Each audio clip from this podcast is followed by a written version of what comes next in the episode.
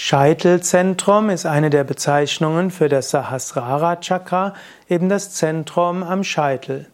Sahasrara Chakra, das Scheitelzentrum, gehört zu den sieben Chakras. Mehr dazu findest du unter dem Stichwort Sahasrara Chakra.